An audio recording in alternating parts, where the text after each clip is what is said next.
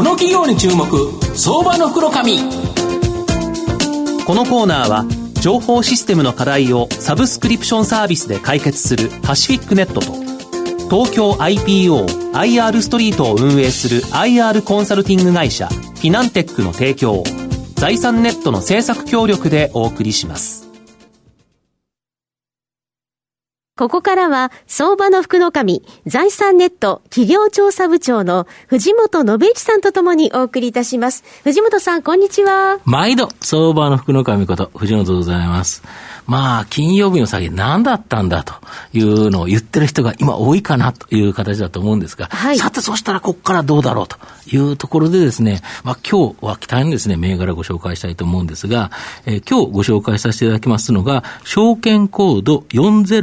4052東証マザーズ上場、フィーチャ代表取締役社長の脇健一郎さんにお越しいただいてます。脇さん、よろしくお願いします。よろしくお願いします。よろしくお願いします。えー、フィーチャは、えー、東証マザーズに上場してまして、現在株価が2522円、1単位25万円少しで買えるという形になります。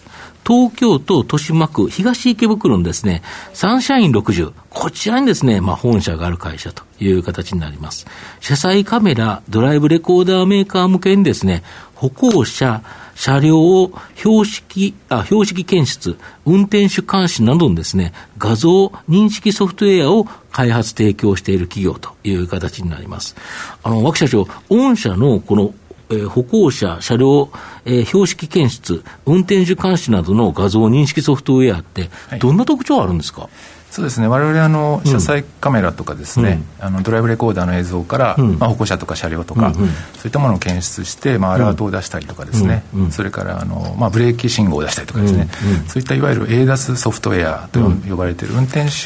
支援といったですね、はいはいはい、それからあとも運転手を撮影したカメラから居眠りとか、あのまあ、危険動作とかですね、あるいは脇見とか、そういったものを検出する、まあ、DMS と呼んでますけれども、あの運転手監視のですね、ソフトウェア。でこれいずれもですね我々の特徴としては軽いということでして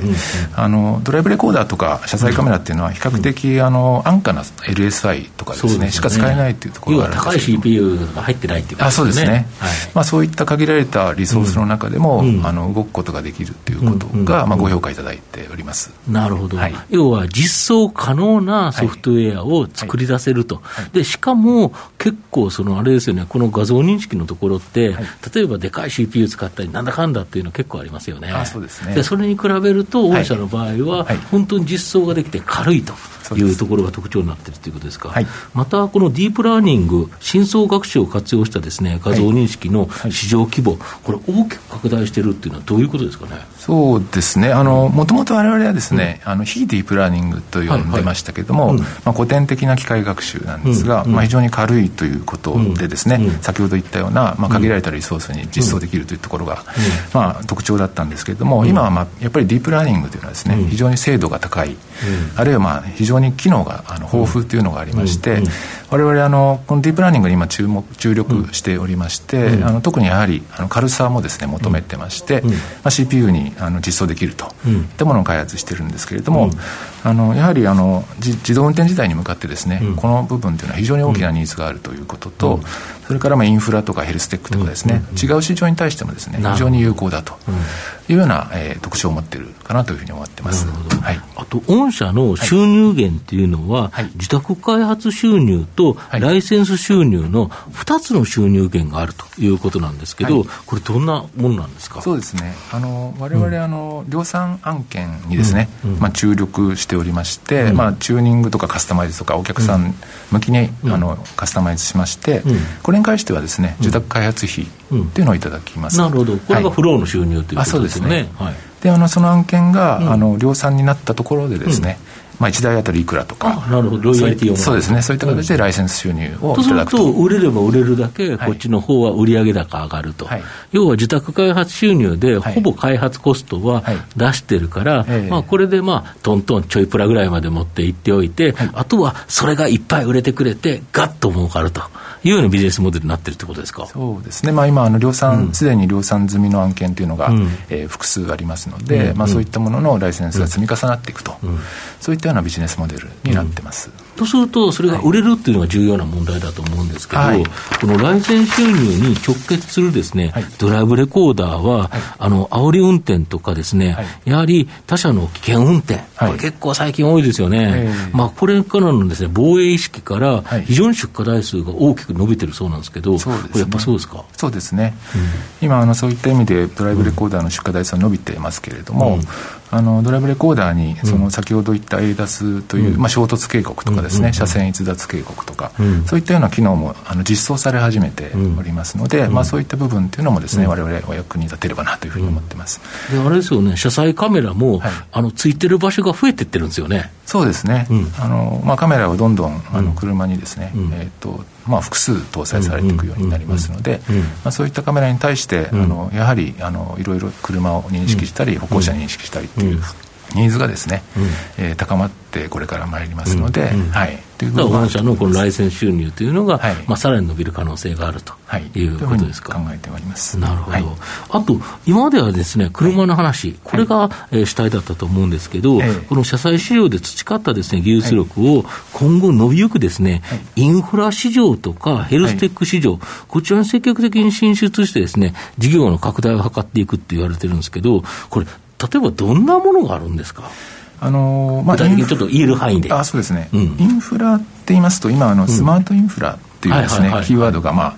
えーと、注目されつつあると思いますけど、うん、街が賢くなっていくということかと思いますが、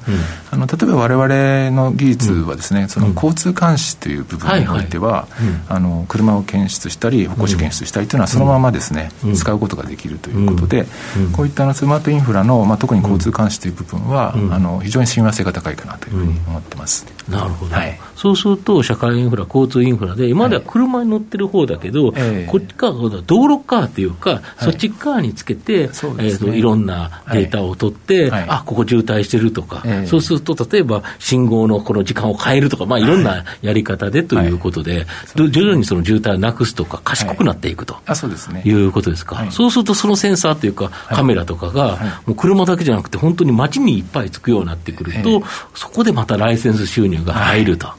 いいですね。なるほど。今後の御社の成長を引っ張るもの、改めて教えていただきたいんですが。そうですね。あの、あの今、あの近まあ、この1年とかっていうことであると、うん、今あの、ドラレコ向けのです、ね、ライセンス収入というのがメインになっておりますけれども、はいあの今後はです、ね、新車に搭載される車載カメラというのが伸びていくと考えてます。うん、で、まあ、2、3年後にですね、あの先ほどお話したような新しい市場のですね、ライセンス収入というのを見込んでいるというようなイメージで、まあ、将来的に考えております。ます。あと、日本郵さんと結構面白い取り組みをされてるとか、はい、あそうですね。あの、ドライブレコーダーを使った法人向けのさ、うん、無事故プログラムというサービスを、はい、あの4人さんやられてるんですけれども、はい、そこにあの交通違反をですね、うん、検出する、うん、えー、ソフトウェアをご提供しております。なるほど、要は車をいっぱい、まあ、管理しているような、えー、まあ、運送会社さんとか、そういうところいっぱい持ってるけど、それをつけておくと、ちゃんと悪いことした人は、この人悪いことしますよというのが、会社に言われ言われちゃうと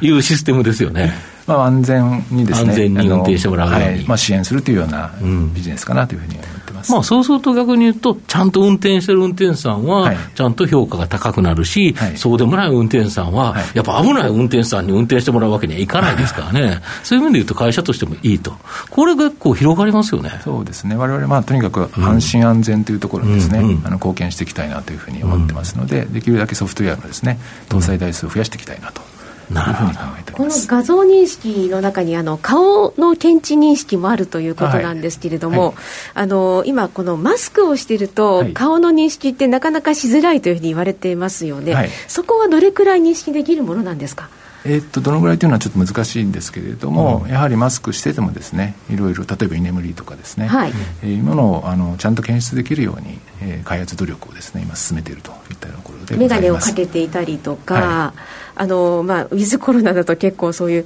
眼鏡をかけてマスクをしてっていう方、すごく増えると思うんですけれども、うんはいそね、それでもちゃんと大丈夫ということなんですね、まあ、そういったあの方向で開発をです、ね、進めてますし、またマスクをしているかどうかとかですねそういったことも検出が可能ではございますので、いろいろ使い道はあるかなというふうに思ってます。逆にそうですね。そうですね。